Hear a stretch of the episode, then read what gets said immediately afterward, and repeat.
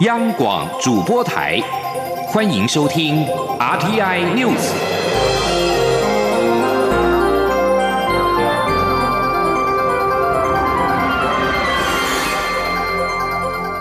听众朋友您好，欢迎收听这节央广主播台提供给您的 RTI News，我是张顺祥。美国国务卿蓬佩奥在美国时间九号发布声明。取消所有美国政府对台湾政府自我加以的限制。总统府和行政院上午同声表达感谢，强调双方伙伴关系坚实。行政院长苏贞昌在屏东出席活动受访时也表示，台美之间对区域和平稳定的协力，而且都是尊重民主、自由、开放的共同价值。台美之间未来也会更积极互动互惠，让台湾在国际有更大的空间。美国记者陈立新蓬佩奥发布的声明中表示，对于美国国务院过去以国务卿名义授权发布的所有关于台湾的联系准则，行政机构现在都可以视为无效。声明说，美国政府在全球各地维持非官方伙伴关系，台湾也不例外。美台这两个民主政体共享个人自由、法治与尊重人类尊严的价值观。蓬佩奥在声明中确认，美台关系不需要也不应该因为官僚体制的自我设限而受到束缚。总统府发言人张敦涵表示，这项声明充分反映台美坚实的伙伴关系。台湾除感谢美国国务院的这项决定，也感谢长期支持台湾的各界美国友人，让台美之间能够顺利推展政治、经济、安全等各领域合作，让台美关系不断推展至目前的紧密友好。张敦涵强调，我国政府对外政策的一贯立场是踏实稳健的推动整体国际关系发展，并以谨慎负责的态度维持对外关系平衡。而这是过去几年台美互信与双边关系提升的重要因素。未来我们也会以相同态度，在既有的坚实基础上，持续争取美国跨党派支持，并持续深化台美合作伙伴关系。行政院长苏贞昌十号上午视察屏东高铁特定区，受访时也表示感谢，并欢迎美国驻联合国大使来台。苏贞昌说：“这几年台美关系在蔡总统领导下有非常大的进步。前年一年，台美之间的贸易就高达两兆四千三百亿。台美之间对于区域和平稳定的努力。”一起协力，台美都是同样尊重民主、自由、开放的共同价值。我们之间会更积极互动。互惠。苏贞昌强调，美国一直发表对台湾积极支持的言论。美国国会不分党派一致支持有台法案，在蔡英文总统领导下，也争取到台湾必备的防御设施和武器等。也希望双方能更积极互动，让台湾在国际有更大的空间。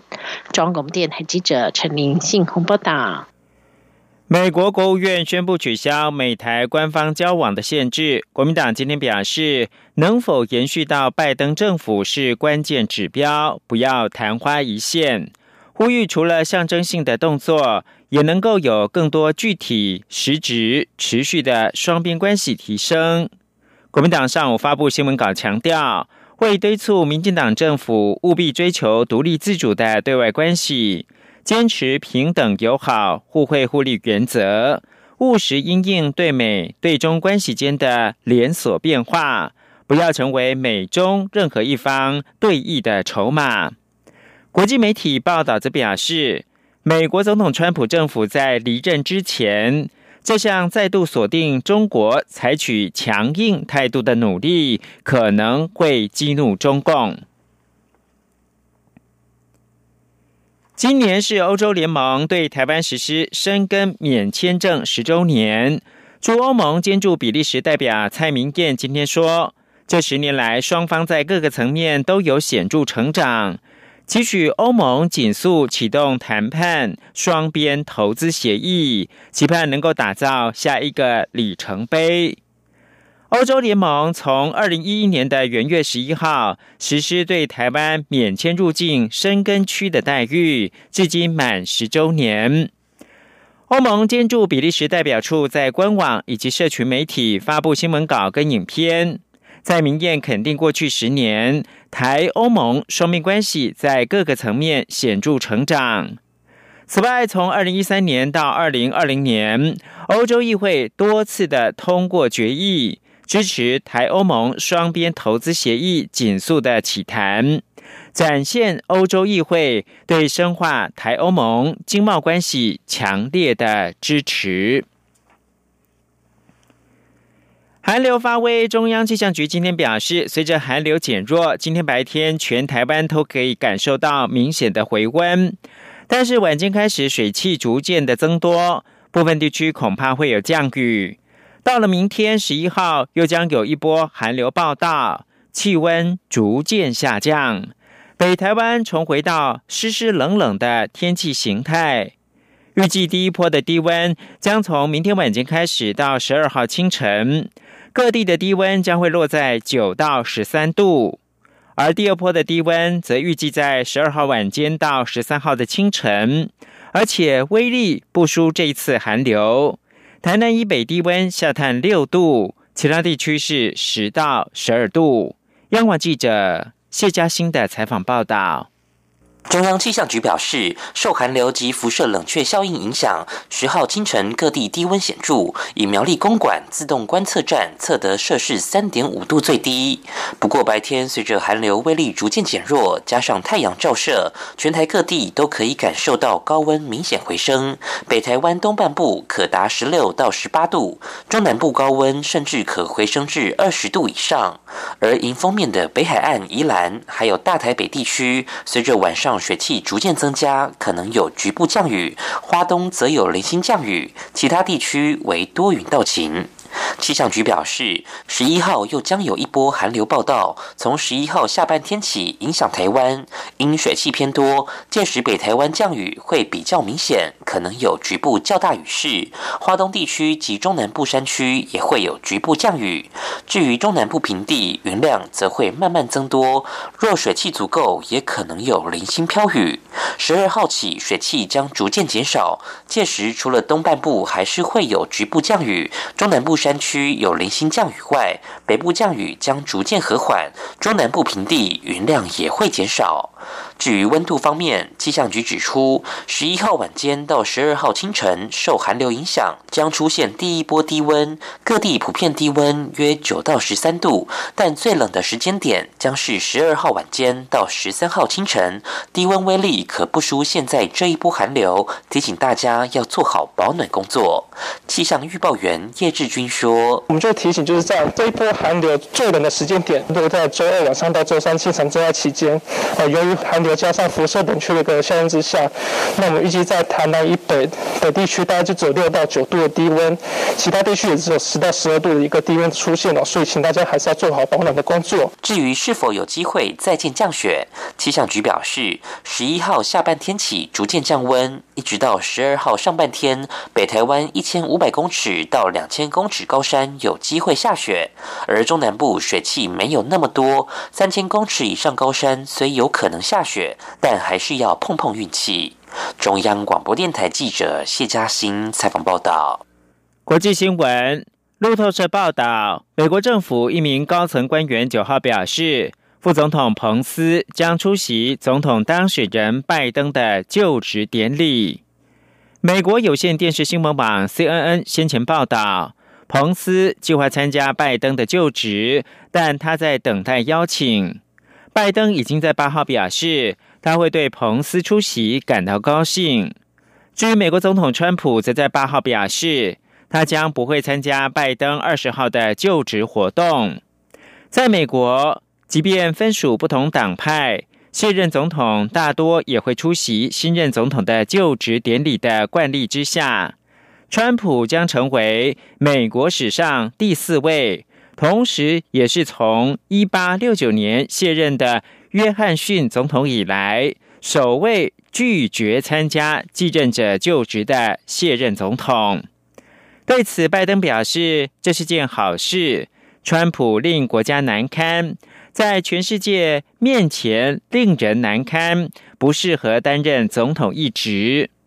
自从川普的支持者六号强闯国会，震惊国际社会之后，美国国会民主党领袖已经要求彭斯和内阁应该要援引美国宪法第二十五条修正案，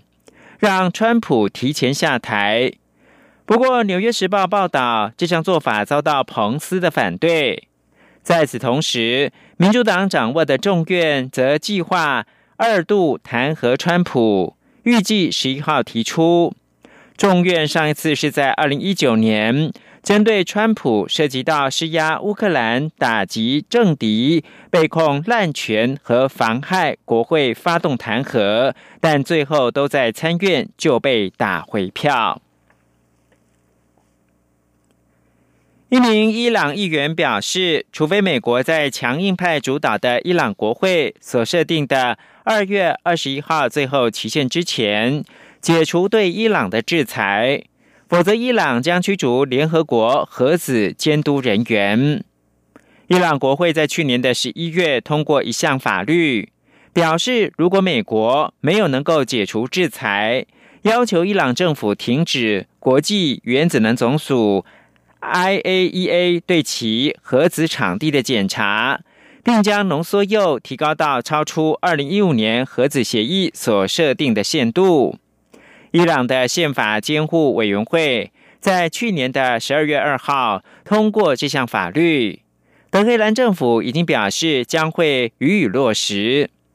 伊朗国会议员法拉哈尼九号表示。这项法令，如果美国没有能够在二月二十号以前解除对金融、银行和石油的制裁，伊朗肯定会驱逐 IAEA 的检查人员，并终止对附加议定书的主动落实。美国国务卿蓬佩奥则发表声明说，伊朗有义务要让检查人员进入。伊朗是从二零一九年开始违反这项协议。以回应美国总统川普在二零一八年退出协议，并对伊朗重新寄出制裁。德黑兰当局经常表示，一旦华府解除限制，他们很快就会撤销违反协议的做法。不过，一名美国国务院发言人表示，伊朗在福尔多恢复提炼纯度百分之二十的浓缩铀。是一项升高核勒索的明显企图，也将会是一个失败的尝试。就在英国通报 COVID-19 确诊人数从超过一年前开始大流行以来的已经突破三百万人之际，天主教教宗方济各和英国女王伊丽莎白二世九号成为最新一批加入这项接种疫苗。以对抗疫情的名人，全球至今已经有近一百九十万人死于 COVID-19。新的变种病毒肆虐，更让感染病例增加，导致世界各地重新祭出限制措施。即使部分国家已经展开大规模的疫苗接种行动，教宗呼吁人们施打疫苗，并称反对接种是自杀式的拒绝，表示。当梵蒂冈下周开始接种的时候，他自己会接受施打。在此同时，英国白金汉宫则罕见的公开评论女王的私人健康问题，表示九十四岁的女王和她的九十九岁夫婿菲利普亲王已经在九号接种 COVID-19 的疫苗。一名消息人士告诉英国联合社。女王的夫妇是在温莎城堡由皇室家庭医生为他们接种。截至目前，英国已经有超过一百五十万人施打 COVID-19 的疫苗。以上新闻由张顺祥编辑播报，这里是中央广播电台。大家好，我是中央流行疫情指挥中心发言人庄仁祥。假讯息就像传染病一样，必须由你我一起谨慎面对。我们可以透过以下管道，及时掌握公开透明的疫情资讯：一、浏览机关署全球资讯网；二、加入疾管家官方账号；三、关注疾管署脸书专业；四、收看疫情记者会直播。散播有关流行疫情的谣言或不实讯息，最高可罚三百万元。有政府，请安。